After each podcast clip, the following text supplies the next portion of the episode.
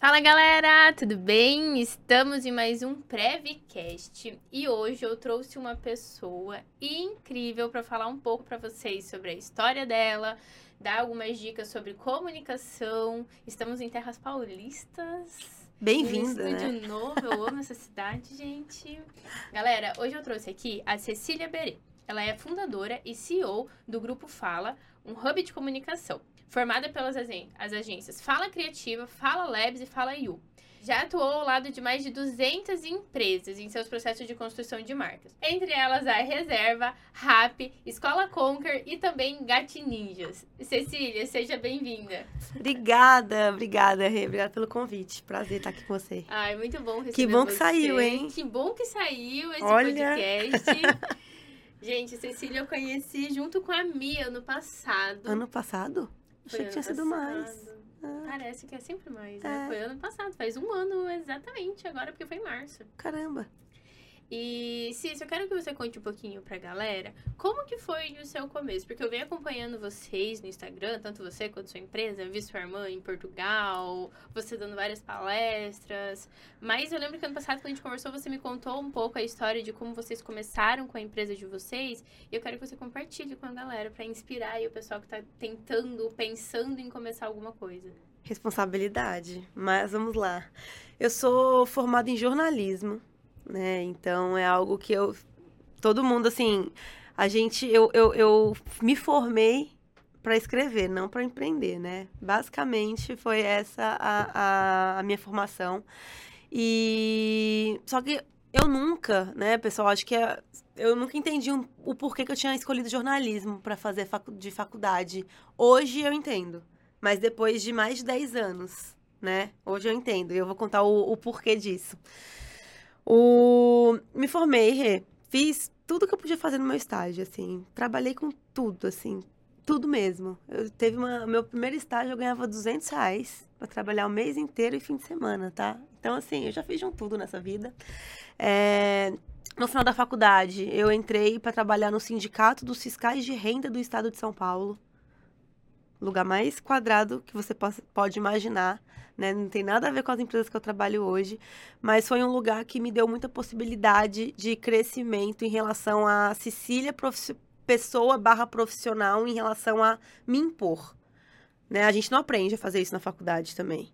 E aí eu tinha que trabalhar com o secretário da Fazenda, eu precisava, eu fui contratada também para fazer alguma, começar a rede social lá, isso 12 anos atrás, né? Então eu tinha que mostrar minhas ideias, eu tinha que explicar o porquê que eu estava querendo aquilo. Quando eu ia para falar numa assembleia legislativa, ou quando eu ia no secretário da Fazenda, eu tenho essa cara aqui, vocês imaginam anos e anos atrás, né? Então eu precisava que a minha imagem, que a minha postura, ela mostrasse o que eu sabia fazer, né, Pra passar confiança, e, enfim.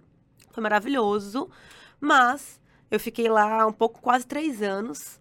Foi incrível durante esse processo, mas eu. E, e o que, que, que eu tava fazendo, assim, né, da minha vida? Eu ganhava um salário super bom, muito bom mesmo. Eu tava começando até a ficar um pouco é meio acomodada, assim, porque, meu, eu tinha carro, eu tinha garagem lá, eu trabalhava à tarde só, sabe? Então, assim, era uma vida muito tranquila. E aí caiu uma oportunidade no meu colo de trabalhar numa startup. Na época, o que que era startup, né? Há quantos anos atrás isso? Isso foi 2013. Dez anos. 10 anos. 10 anos. É, entrei, né? con- Conheci uma pessoa que era amigo do fundador da Easy Taxi.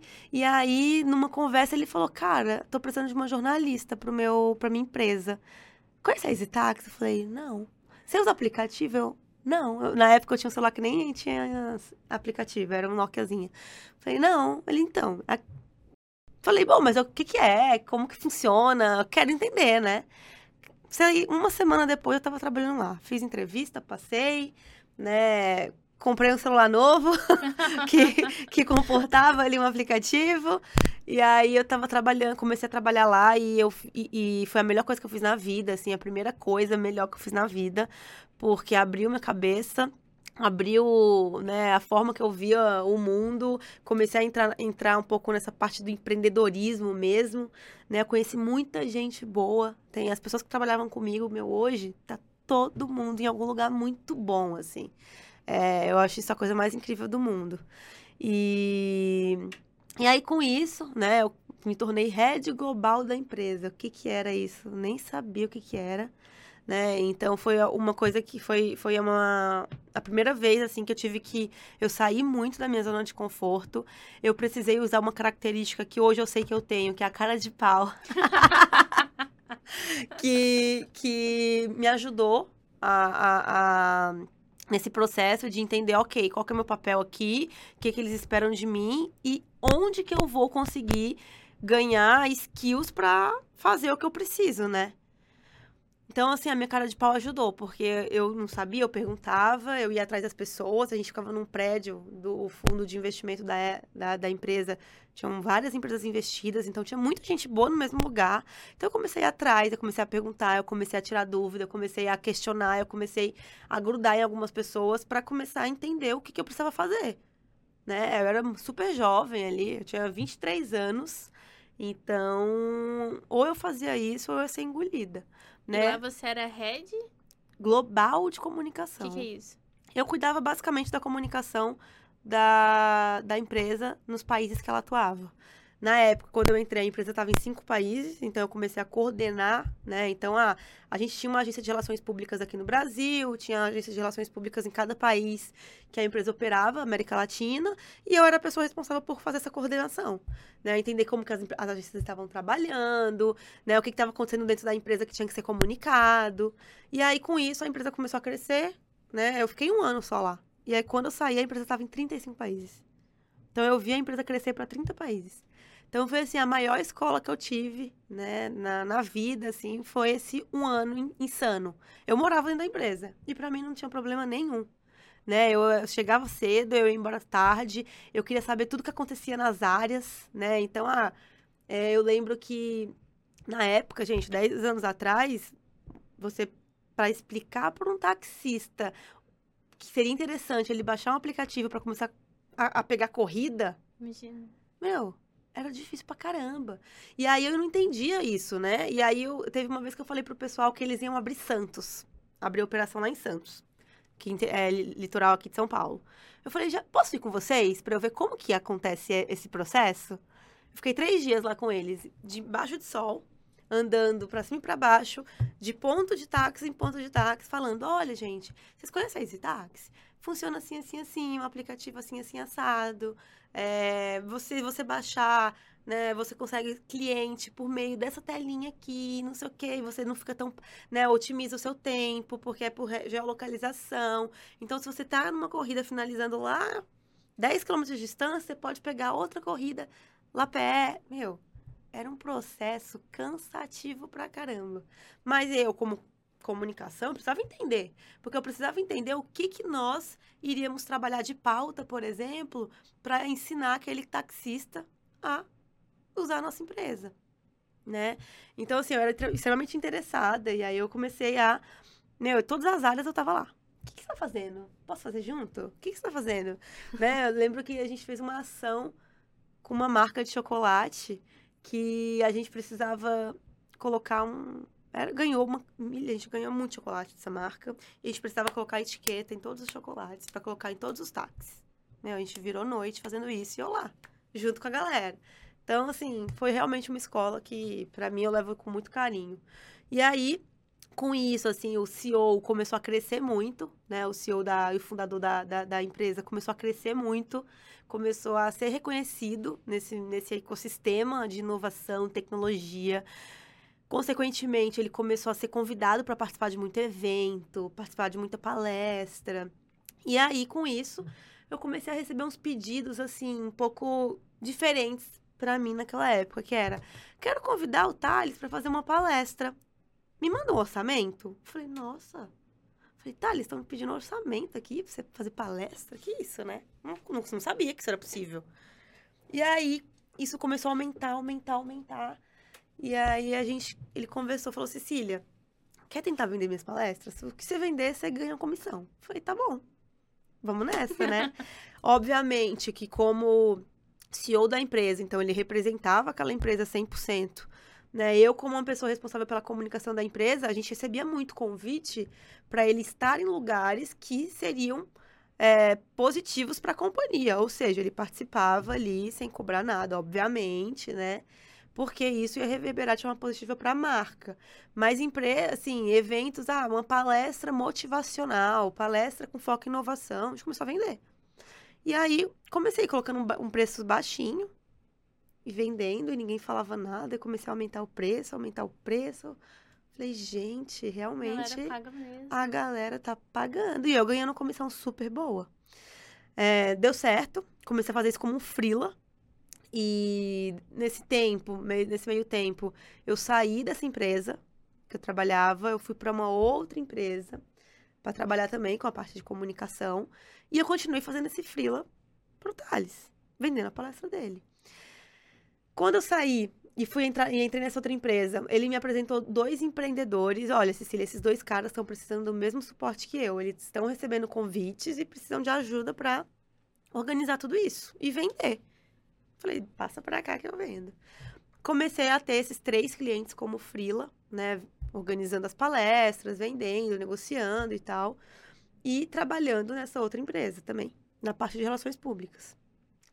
Com isso, a demanda de palestra começou a aumentar pra caramba. E aí chegou um momento que eu virei pro, pro Thales e falei, Thales, arruma outra pessoa pra fazer isso, porque tá me atrapalhando no meu emprego isso. No meu emprego, né? Que me assina minha carteira ali. Ele tá me atrapalhando. Tipo, eu sento do lado do CEO da empresa, ele sabe que eu faço esse frila, mas assim, as palestras estão aumentando e tô ficando sem tempo pra fazer um, um trabalho ali de qualquer... Os dois estão ficando porcos, né? E aí ele plantou a primeira semente ali na minha cabeça. Ele falou, Cecília, você nunca pensou em ter uma agência? Você já tem três clientes, você tá ganhando uma comissão legal. Não tem ninguém que faz isso aqui hoje em dia, né? Só com esse foco do empreendedor, porque eu fazia, trabalhava com o empreendedor. O que, que você acha? Eu falei, nossa, será eu com uma agência e tal? E ele falou, meu, se você quiser, eu entro junto com você e tal.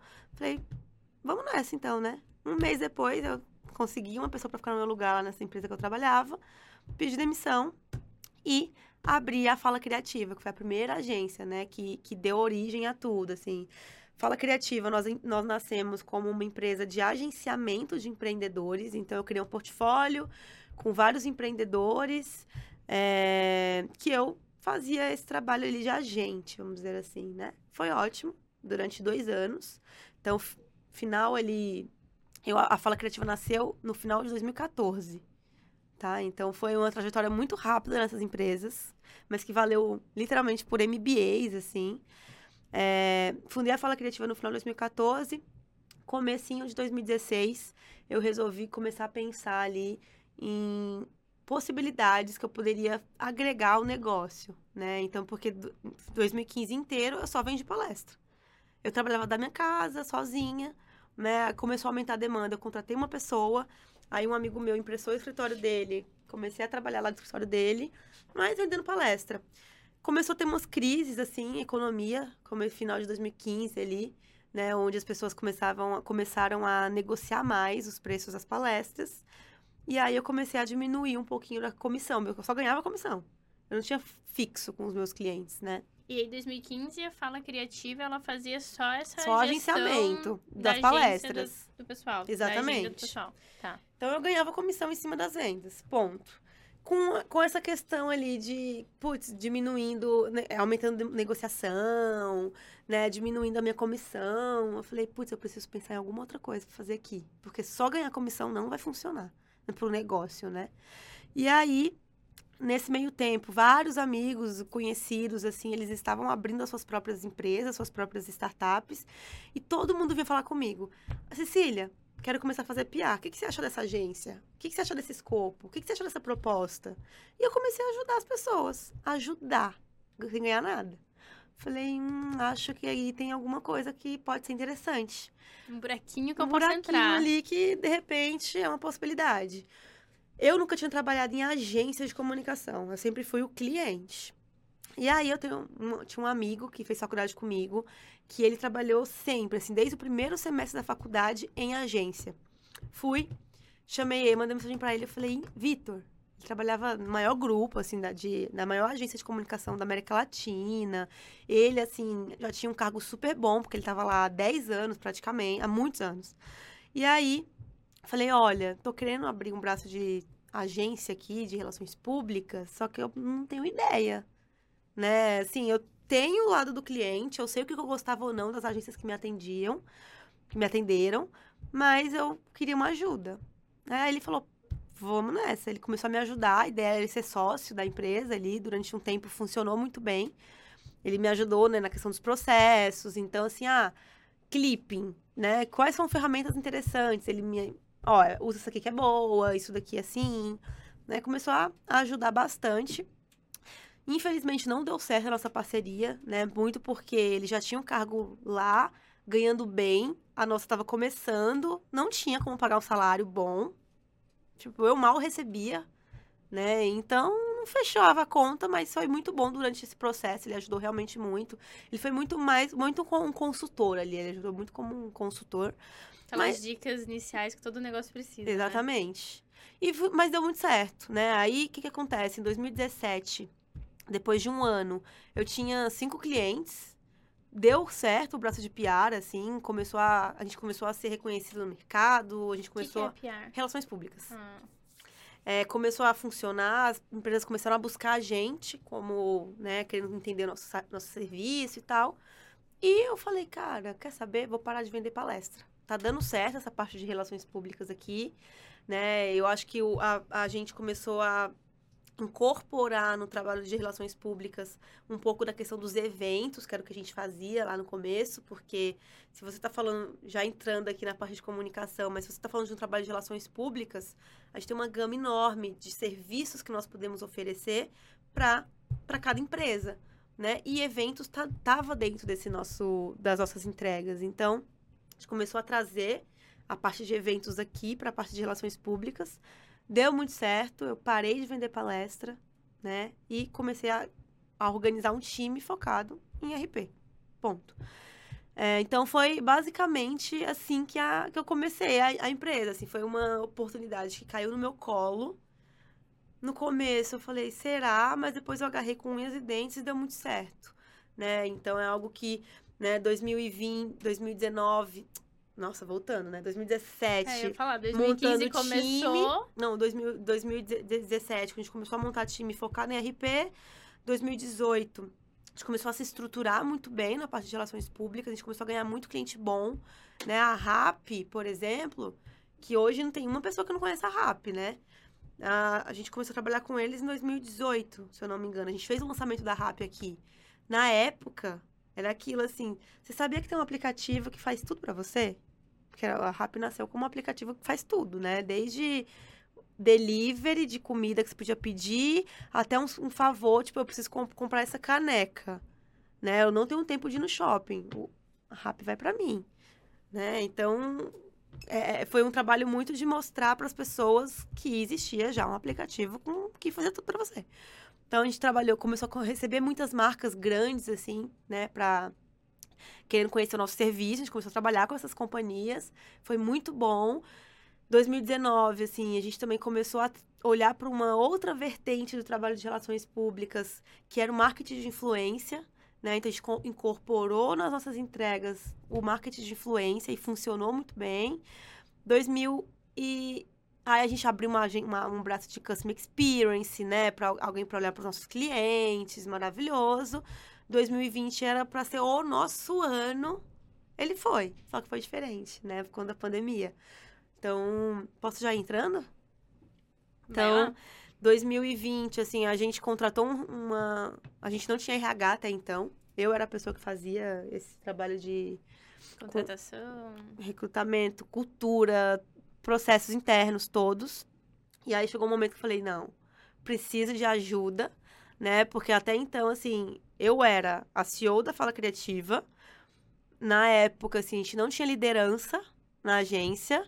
Eu era o comercial, eu era o financeiro, eu era administrativo, eu era o customer experience, eu era RH. Então eu ocupava todas Tudo. essas cadeiras, né? Eu tinha, óbvio, que eu tinha uma pessoa que me ajudava ali na, na emissão de nota e tal. né? Tinha. Mas é, eu tinha uma pessoa que olhava para os clientes, eu, começando a área de CX, mas eu era a pessoa que coordenava tudo isso. Aí, 2020, eu falei, não, preciso de alguém para olhar para as nossas pessoas. É, eu fazia um trabalho até que ok, assim, de RH, modéstia à parte. Mas eu precisava ter alguém que realmente entendesse, né, desse, dessa área, entendesse de processos, as reuniões, né, as agendas das reuniões, a gente não tinha isso muito bem estruturado. 2000, aí eu contratei a Thaís Coralo, maravilhosa, que ela entrou no começo de 2020. Eu sei que ela ficou 15 dias trabalhando no escritório e veio pandemia, né? Veio lockdown e tal.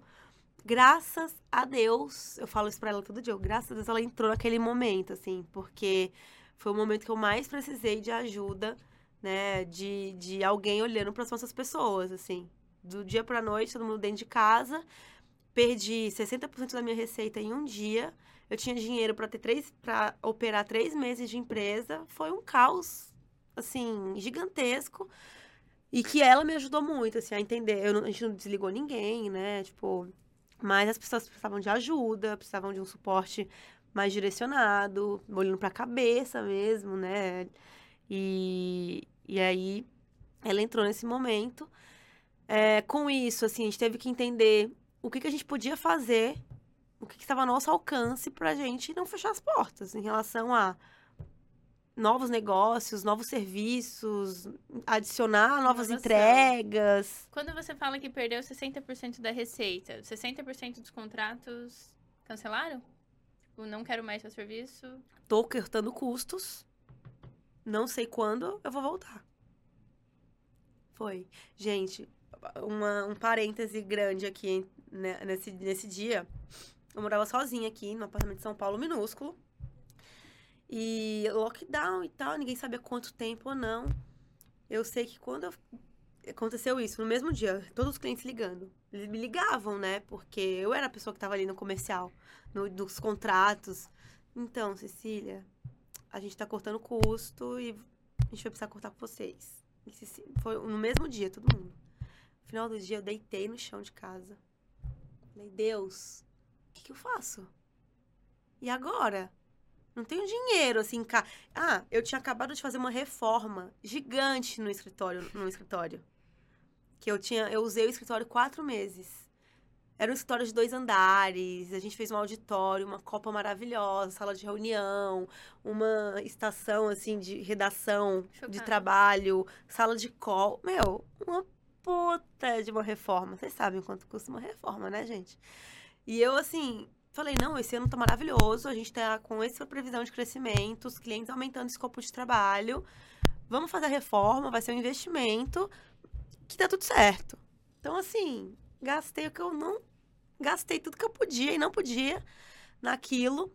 E aí, com isso, meu caixa ficou, né, menor. Três meses, literalmente, de, eu tinha de, de, de caixa dentro de casa. Falei, Deus, e agora? O que eu faço?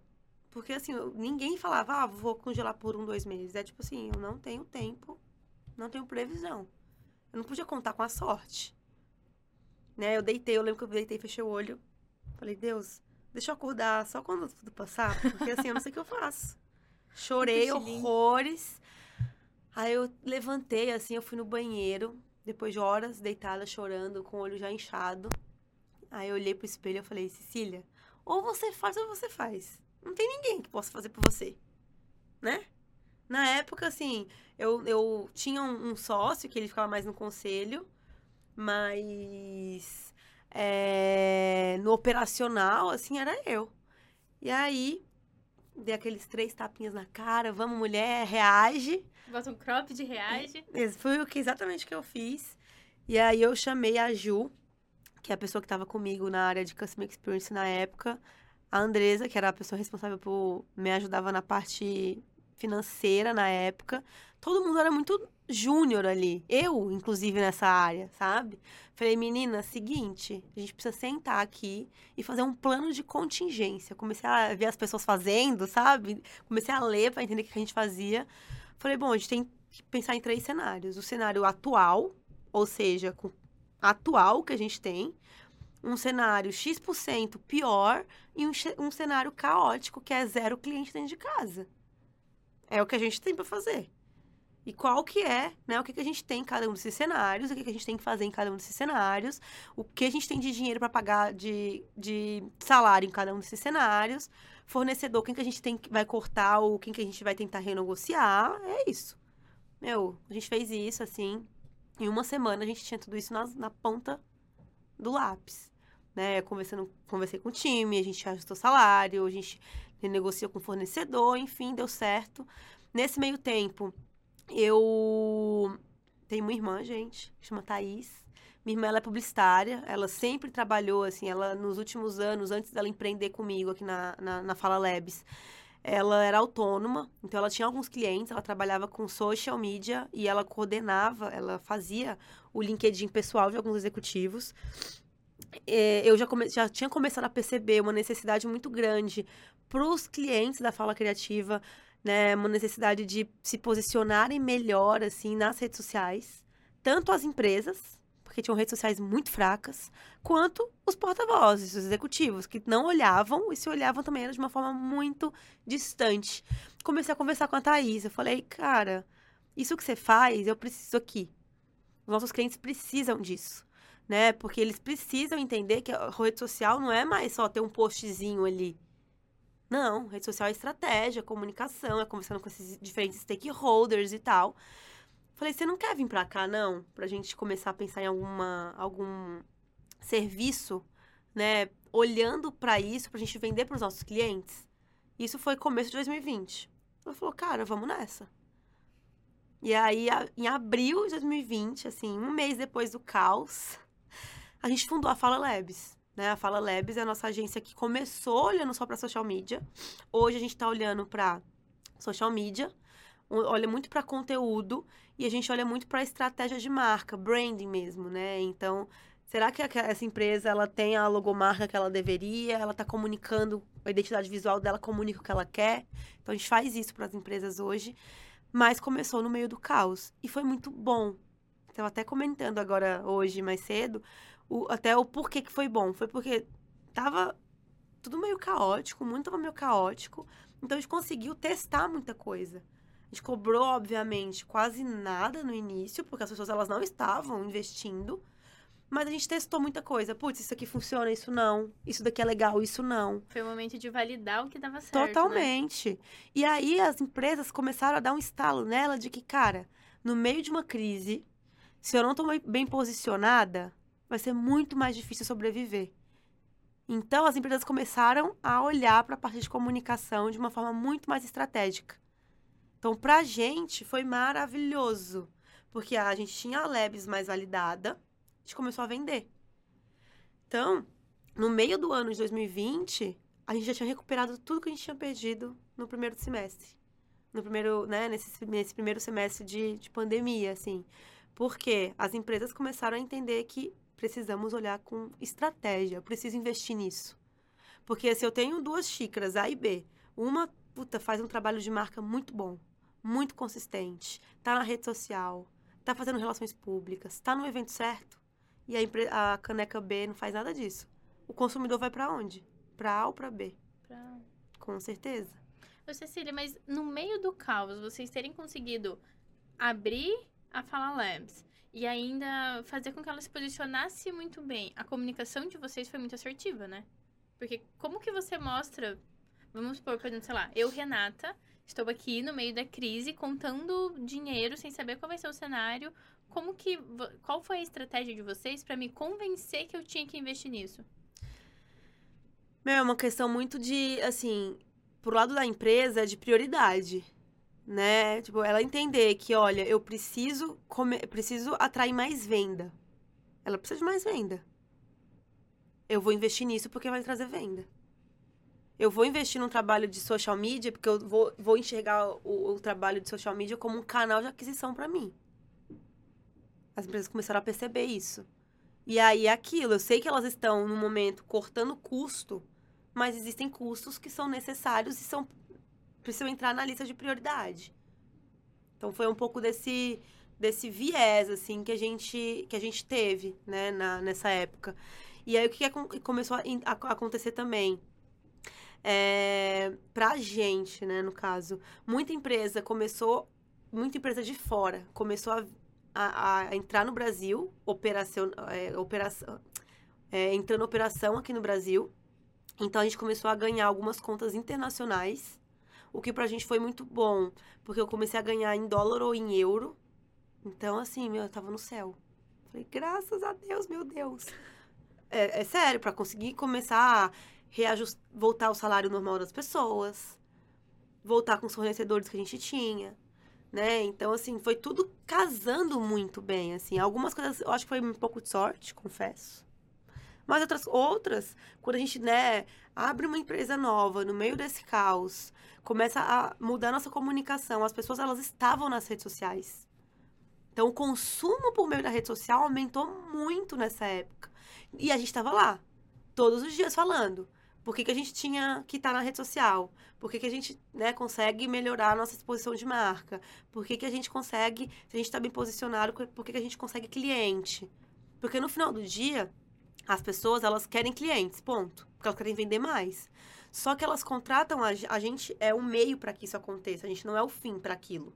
Então, a gente sempre, a gente tem um trabalho de, de educação, assim, muito que você bem posicionado, sua reputação muito boa, você com uma, trabalhando a sua marca muito bem, você vai conquistar teu cliente.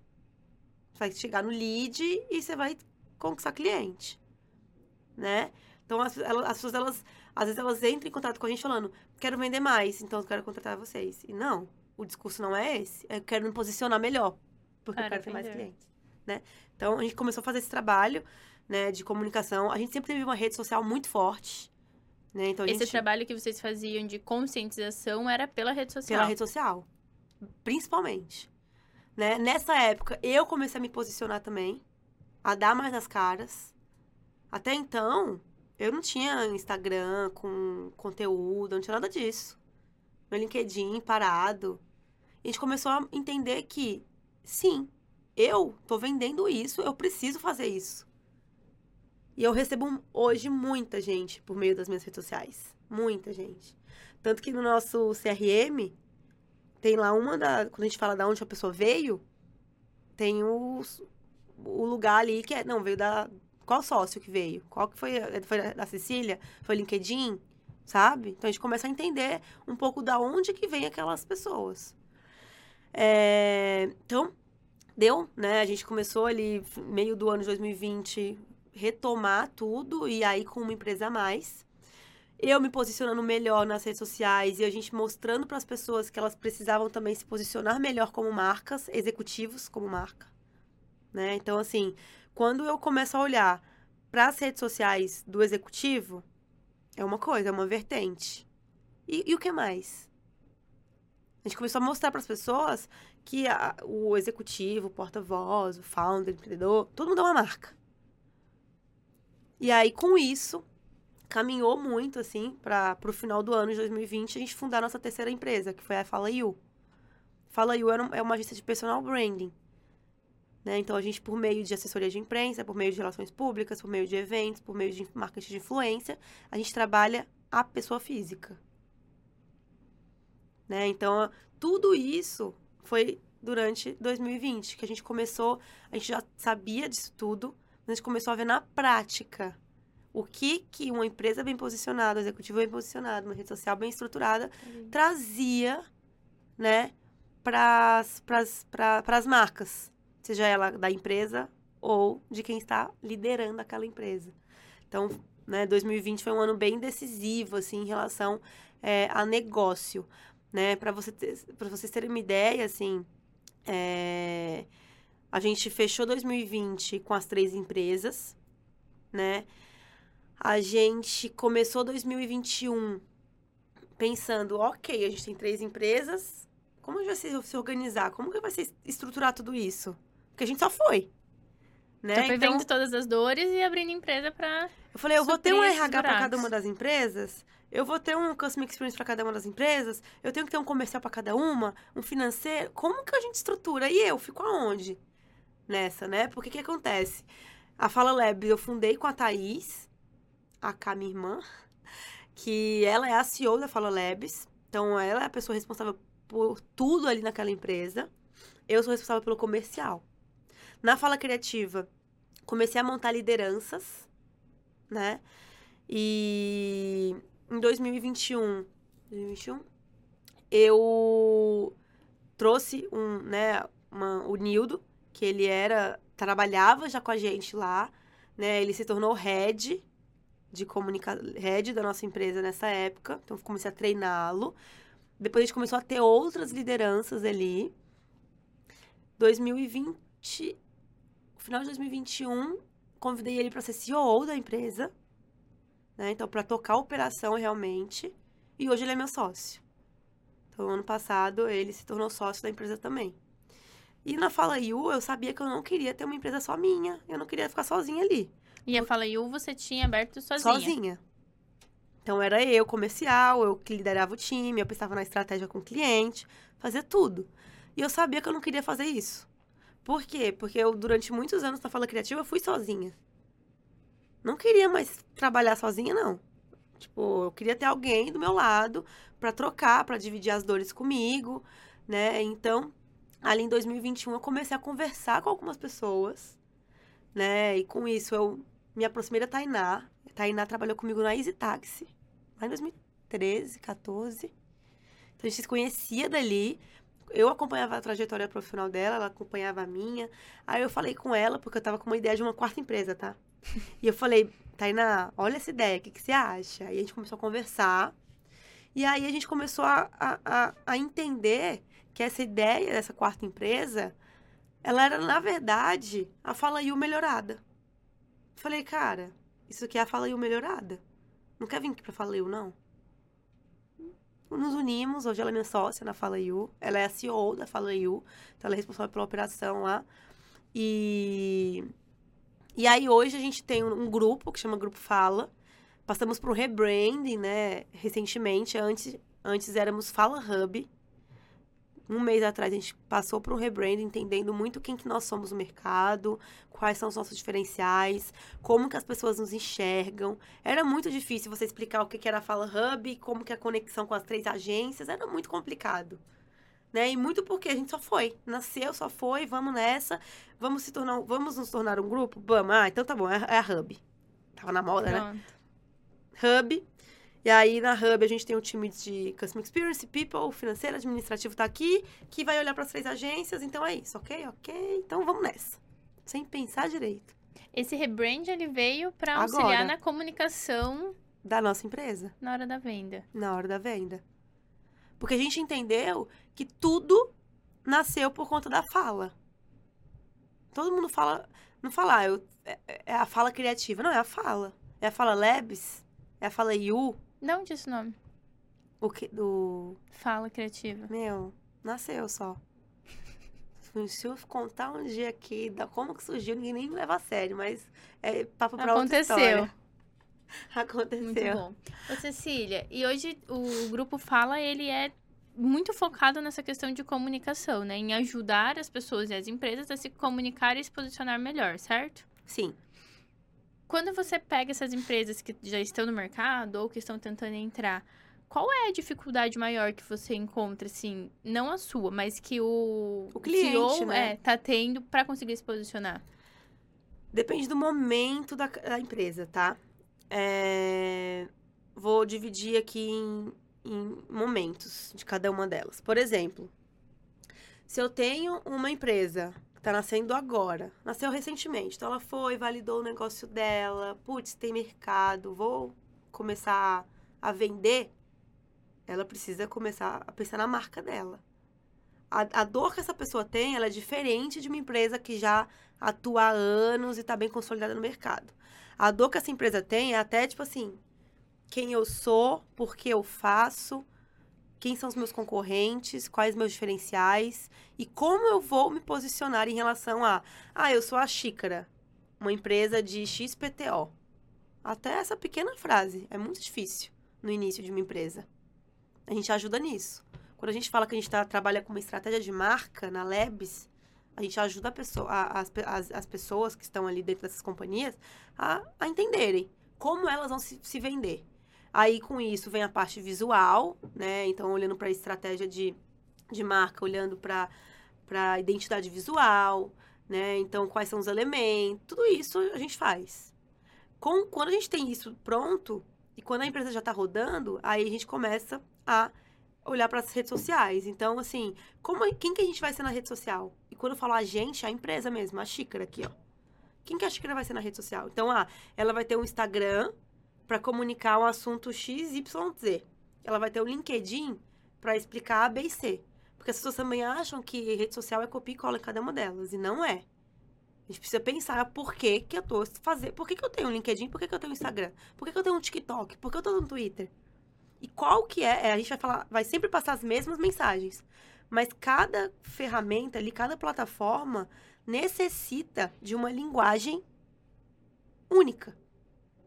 Né? O LinkedIn não, não, não, não, não, não suporta os vídeos de TikTok, por exemplo. Não vou colocar os vídeos é ali muito dentro. mais sério, né? A linguagem ela é outra. Então a mensagem ela é única, só que ela vai ser transmitida de maneira diferente. A gente ajuda tudo isso.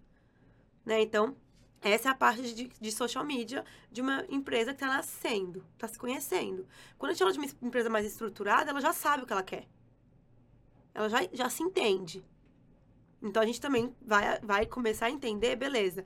Então, eu vou trabalhar com a equipe de marketing, vou trabalhar com o time de vendas, porque de, o social ali, né, entra de repente em funil de venda daquela companhia. Então, a gente começa a entender quais os, os conteúdos que vão ser colocados em cada uma dessas plataformas barra rede social dessas companhias. Só que elas já se conhecem. Então, elas já estão posicionadas. Já estão. Ela já tem lá a sua sua identidade visual bem consolidada, ela já tem uma persona muito bem definida. O nosso trabalho está aqui para potencializar isso, né? É... Existem hoje inúmeras plataformas que a gente pode usar para isso acontecer, né? Ah, é newsletter, então é, é, ter um blog, é ter um site proprietário. Então, tudo isso é algo que a gente começa a fazer. Aí, quando a gente olha, por exemplo, para uma necessidade de relações públicas, de uma empresa que está nascendo, de uma empresa que já é consolidada, também ela é completamente diferente. Quando a empresa está nascendo, ela tem um, um, uma, um objetivo, uma necessidade muito maior de se provar. Então a gente sempre vai estar tá ali apresentando a empresa. Quem é, o que faz, por que, que faz, os cases. Putz, fechou uma parceria agora. E educar o mercado. Se a gente está falando de uma empresa que está lançando produtos novos, é educação de mercado. O que eu fazia 10 anos atrás de mostrar para o taxista o que que por que, que é legal, por que, que é vantajoso ele ter a empresa no aplicativo e ter clientes por ali, é a mesma lógica das, do que eu preciso fazer hoje. O que muda é a complexidade. O que muda é a raiz ali do problema. Né? Então a gente sempre vai ter isso. E a empresa, né, a questão da, da empresa que está nascendo também, mostrar muito quem são as pessoas, quem é o founder. Ele tem uma, uma, uma, um papel extremamente importante ali. Né? Se ele está procurando investimento, por exemplo, o investidor vai olhar pro fundador. Aqui entra, e é válido, essa questão de que as pessoas se conectam com pessoas? Por totalmente, é importante? Totalmente. Totalmente. E, e aí, aqui é muito uma questão de as pessoas elas pro, procuram consumir coisas que elas, que elas acreditam, que elas se identificam. Então, passou da, da época da, da, de uma empresa ter um perfil ali, meu, só design, design, design, design, sem pessoas ali dentro, só com aqueles quadradinhos e frases de impacto. Não, tem que ter alguém ali mostrando o que faz, como faz, né? Isso é importante. Quando a gente vai pensar numa estratégia de social, né? Não adianta a gente ter, mesmo olhando para a estratégia de social de uma empresa, é uma fintech, por exemplo. Não adianta eu colocar lá na minha a rede social ser aquela rede social estática, com um monte de post quadrado, que não tem ninguém aparecendo, que são várias frases e ponto. Não. Tem que ter alguém ali. E principalmente, ó, o Instagram vai ser o quê? Vai ser um trabalho, vai ser uma rede social que eu vou trabalhar muito employer branding, ou não, eu vou conversar muito trabalhando tendo uma, uma, um conteúdo mais educativo, vai depender muito dos objetivos daquela rede. E você vai entender quem que você pode trazer para ajudar a fomentar aquilo. E vamos pensar em uma empresa que. Vou até usar o meu exemplo mesmo. Tem o Instagram da R da Almolim, tá lá. No Instagram da Redão Molinha, a gente não tem uma dinâmica de stories com frequência. Tem posts, posts com rostos, né, pessoas, meu, do pessoal do escritório, mostrando um pouco o dia a dia que a gente faz. No meu Instagram já é muito diferente. E aí, no Instagram da Redão Molinha, a gente cita que quem responde sou eu, e quando a pessoa entra no meu, ela vai ver stories, vida, tudo acontecendo existe uma necessidade de, no Instagram do corporativo, ter esse, essa presença de stories dia a dia, mais atividade? É interessante. E aí tem um ponto que, assim, hoje a sua empresa, você é a cara dela. Certo? Certo. Daqui 10 anos, você vai ter outros, outros sócios, outras pessoas que você vai estar. Tá, vai depender muito do objetivo que você tem como empresa. Vou dar um exemplo mais é, palpável aqui, tá? Porque eu não conheço a sua realidade, eu não sei os seus objetivos. Mas, por exemplo, uma startup que a gente trabalha há muitos anos, o CEO da empresa, ele era a pessoa que aparecia 24 horas por dia. Tava ali. Em tudo. Rede social, PR, evento, tudo. A empresa começou a crescer, a empresa começou a se destacar no mercado.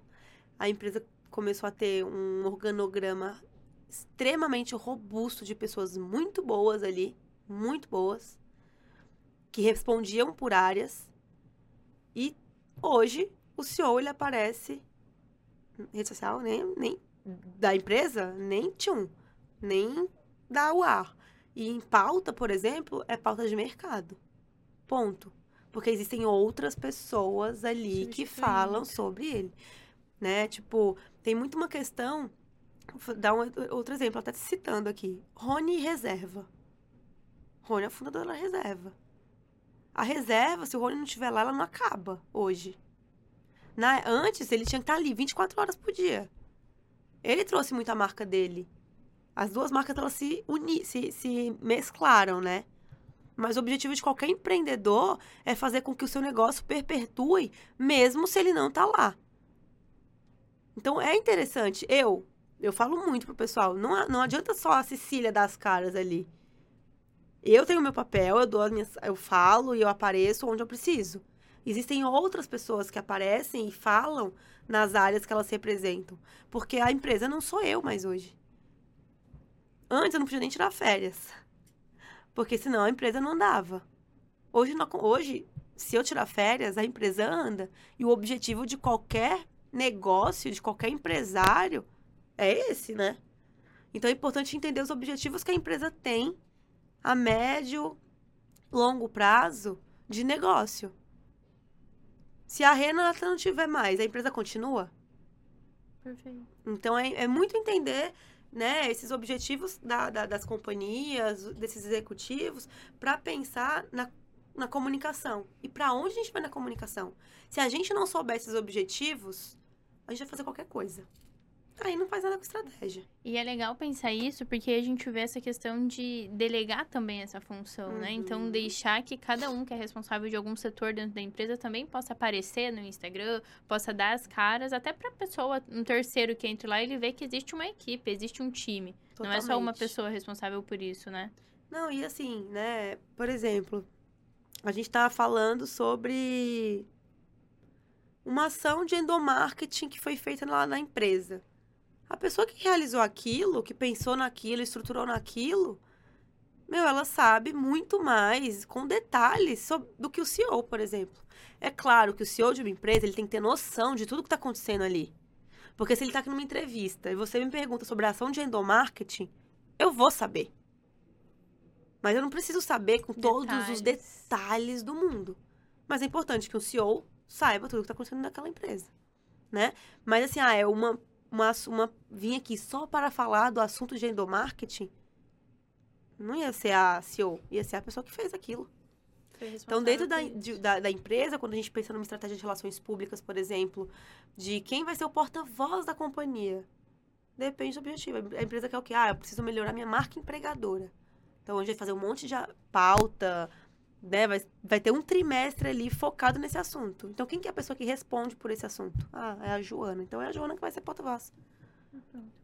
Cissa, muito obrigada por ter topado participar e dividir um pouco todas essas experiências e insights. Já tive vários, inclusive.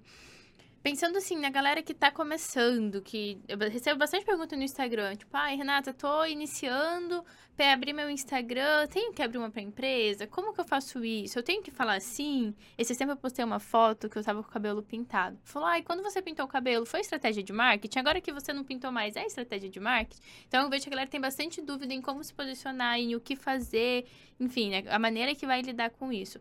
Qual que é a sua dica que sirva, né, de maneira geral para todos no momento que ah, estou começando minha empresa, vou entrar em uma rede social, o que que eu preciso cuidar, o que que eu não posso negligenciar? Eu falo umas coisas que às vezes vai contra ao que muitas pessoas falam, tá?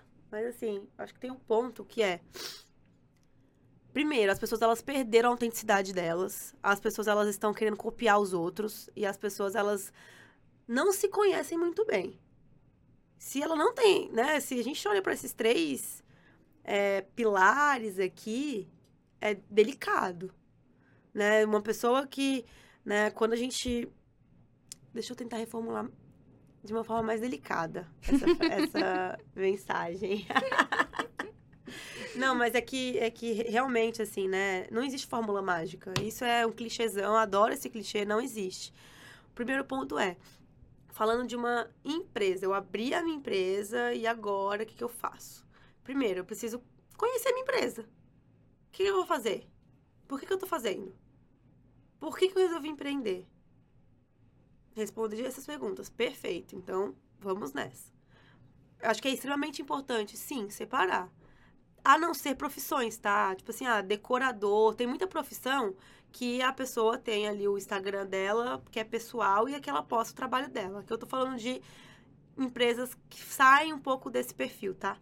Mas sim, é importante que a empresa e a pessoa, os executivos, eles tenham duas redes sociais separadas. Porque é aquilo. Eu quero um dia que a minha empresa ande sozinha, não tá só atrelada a mim, né? É...